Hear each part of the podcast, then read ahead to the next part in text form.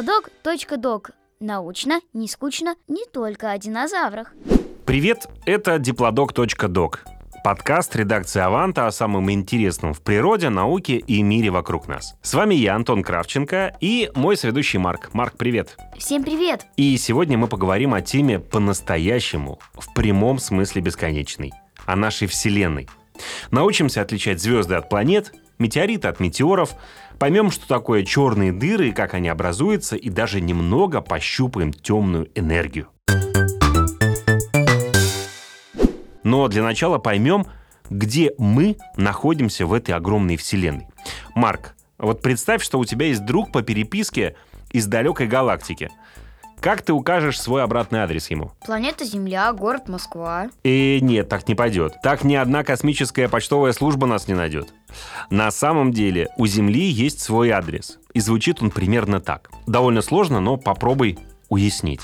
Галактическая нить Ланиакея, сверхскопление Девы, местная группа галактик, галактика Млечный Путь, рукав Ориона, созвездие Плеяд, суперсистема Альциона, Солнечная система, планета Земля. А дальше уже можешь писать свой домашний адрес. Да уж, а как это все запомнить? А чтобы запомнить, нужно разобраться, как все это устроено. Давай пока научимся ориентироваться хотя бы в нашей Солнечной системе, ведь, скорее всего, в ближайшие 50-100 лет человечество дальше нее не выберется. Но давай сначала определимся с тем, что такое вообще, собственно, планета и что такое звезда. Каждая звезда светит потому, что выделяет колоссальное количество энергии. Такие гигантские термоядерные реакторы, раскиданные по всему космосу. А что такое планета тогда? А планеты вращаются вокруг звезд. Да, и удерживает их сила притяжения, гравитация звезды. Но вот астероиды тоже вращаются по своей орбите. Почему они не планеты, как ты думаешь? Хм, потому что они слишком маленькие? Да, ты прав. Астероиды имеют небольшие размеры, как правило, меньше тысячи километров в диаметре. Да кроме того, они еще и неправильную форму имеют, отличную от шара, и не имеют атмосферы. Как-то не солидно такой маленький кривой камень называть планетой. А что же тогда такое кометы? О, кометы — это очень интересные небесные тела.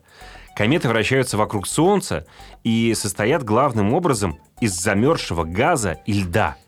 При приближении к Солнцу у них появляется хвост, видел, наверное, длина которого может достигать миллионов километров. И кома — сферическая газовая оболочка вокруг твердого ядра. Именно с кометами связано такое интересное явление, как падающие звезды, или по-научному метеорный поток. Ты видел падающие звезды? Да, у нас на даче в августе можно за час более 10 штук увидеть.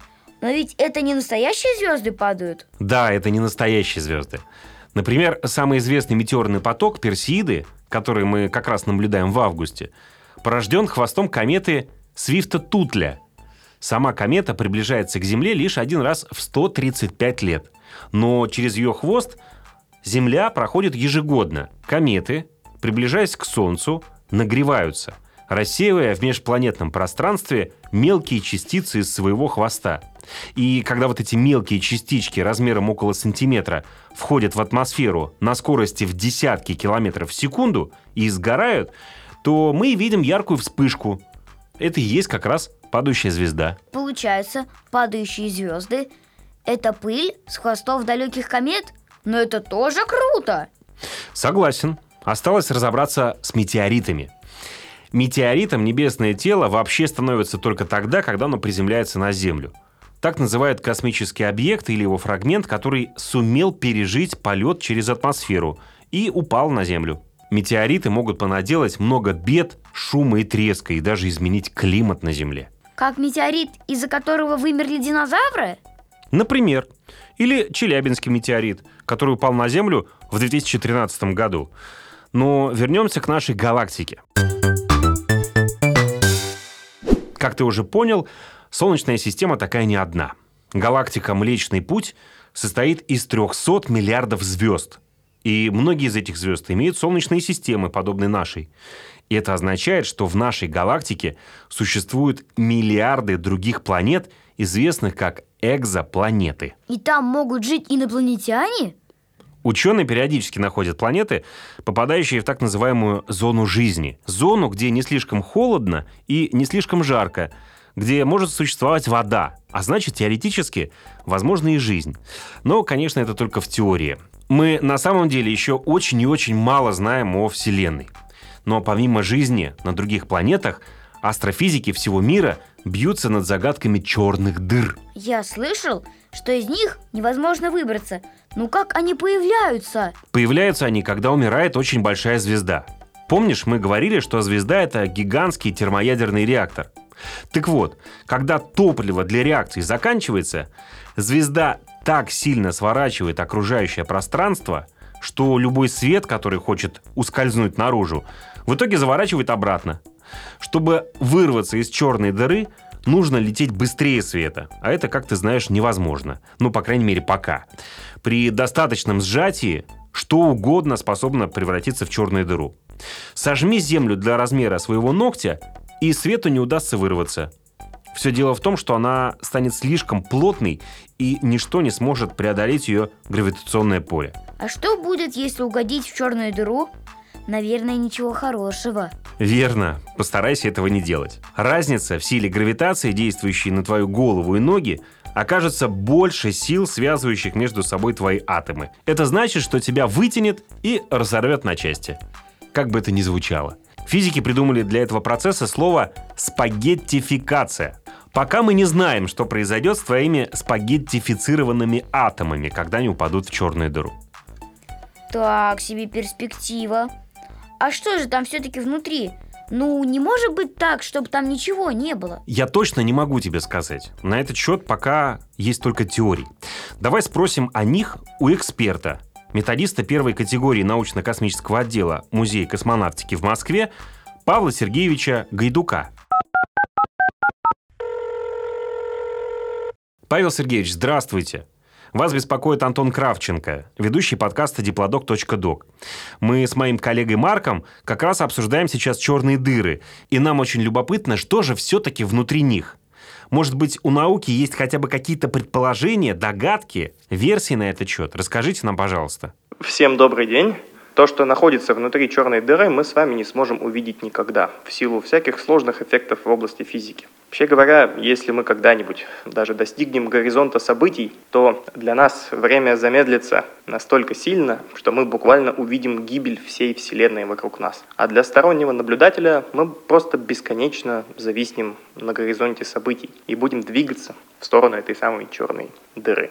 Но не все так плохо. Из-за специальных разных квантовых очень сложных эффектов черные дыры не существуют вечно.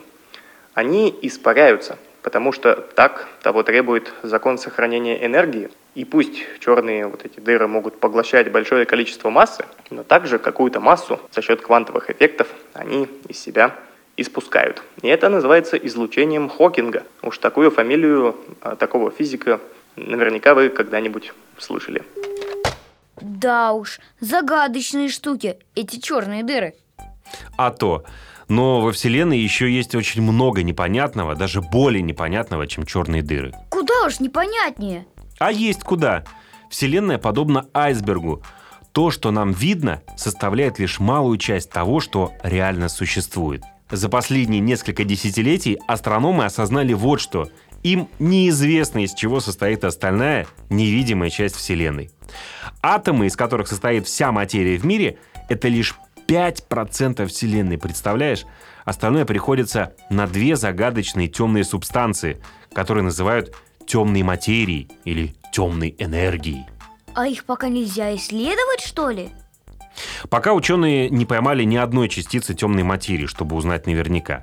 Но есть предположение, что темная материя — это что-то вроде такого гравитационного клея.